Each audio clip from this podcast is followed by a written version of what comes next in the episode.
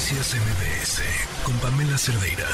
Continuamos en MBS Noticias. Bueno, pues después del resultado electoral del día de ayer, eh, ¿desde dónde lo ve? ¿Con qué mirada? Le agradecemos que nos acompañe en la línea Jesús Zambrano, líder nacional del PRD. Jesús, gracias por acompañarnos. Buenas tardes. Muy buenas tardes, Pamela. Con el gusto de saludarte y a tus órdenes, como siempre. ¿Qué concluyes de la jornada electoral del día de ayer?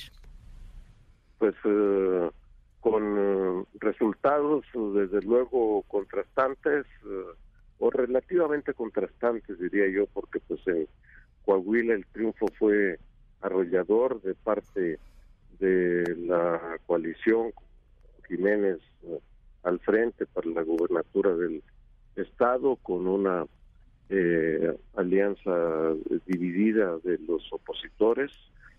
Y y sencillamente refrendando allí una eh, confianza en la coalición que nos alienta mucho, eh, que nos reconforta, por supuesto, en este estado norteño del país.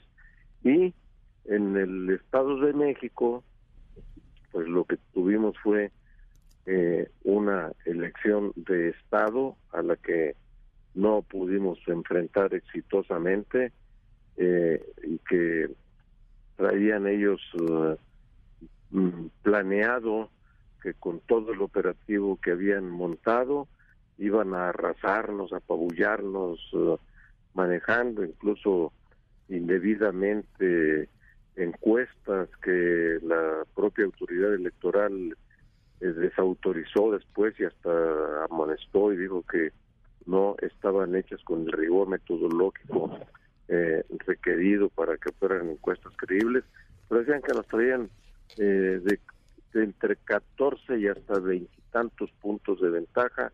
Finalmente quedó en 8 puntos aproximadamente y pues eh, junto con otros factores, la grosera intervención del presidente de la República de manera directa llamando a votar por los candidatos eh, de su partido, eh, utilizando recursos públicos eh, de los programas sociales para comprar votos.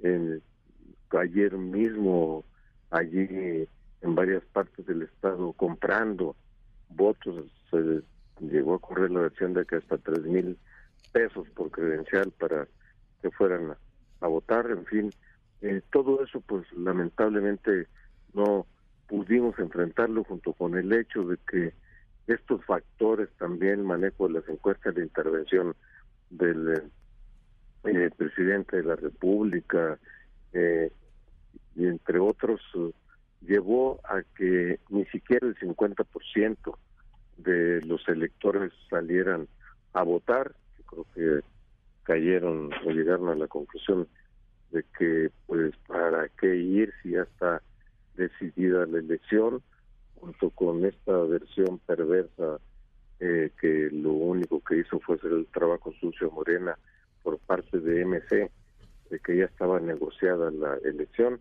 pues eh, se, se desincentivó eh, el espíritu ciudadano de la gente, no salieron a votar, y pues ahí está el resultado en esa elección de una mujer eh, que será gobernadora por 10 años, que no tiene la capacidad ni siquiera de leer bien siendo maestra y habiendo pasado por la titularidad de la CEP. Entonces, bueno, pues eh, esto, viendo además, eh, Pamela, por otro lado, en su conjunto, las cosas yo te diría, primero, pues la la coalición, la alianza opositora, pues sí funciona. Ganamos en Coahuila, no nos aplastaron como pensaban y ganaron de esa manera eh, las elecciones en el Estado de México y viendo en su totalidad los votos que tuvimos sumándolos en el Estado de México y Coahuila, los nuestros, y también sumando los de ellos por aparte, estamos empatados en 3.5 millones de votos. De tal suerte que entonces, mirando hacia el 2024, la alianza es competitiva y por eso hoy anunciamos que vamos a continuar en la misma. Ahora, eh, decías, eh, fue una elección de Estado, hablabas de la intervención del presidente. ¿Qué papel jugó el gobernador Alfredo del Mazo?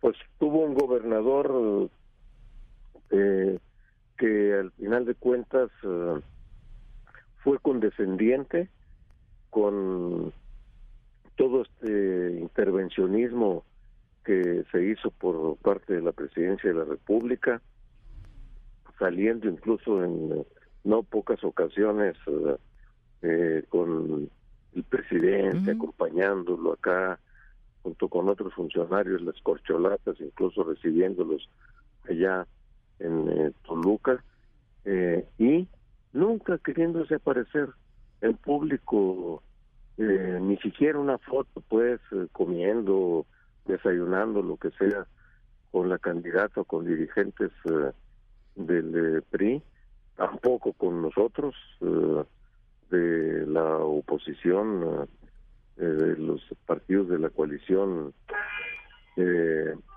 este PRD y PAN hace seis meses o más de seis meses que yo no platico o no platicaba con él directamente cuando anteriormente nos reuníamos de manera regular, es decir, abandonó, para decirlo claramente así, a su candidata. Y no decía, no estoy con ellos diciendo, es que el gobernador debía haberse metido de esta u otra manera, no, simplemente que se corrió la versión de que él ya había negociado, que había entregado la plaza a cambio de quién sabe qué cosa, y eso nunca se disipó, quedó ahí y desanimó también eh, al, hasta militantes, militantes y dirigentes priistas del Estado de México. Pues Jesús, te agradezco muchísimo que nos hayas tomado la llamada y sigamos hablando.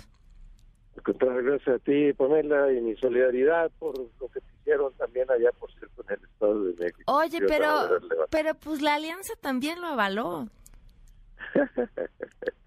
pues ahí también ejercieron su presión aquellos. Otra forma sí. Eh, que se hizo patente la elección de Estado el día de ayer. Muchísimas gracias, Jesús. Buenas tardes. Buenas tardes. Noticias MBS con Pamela Cerdeira.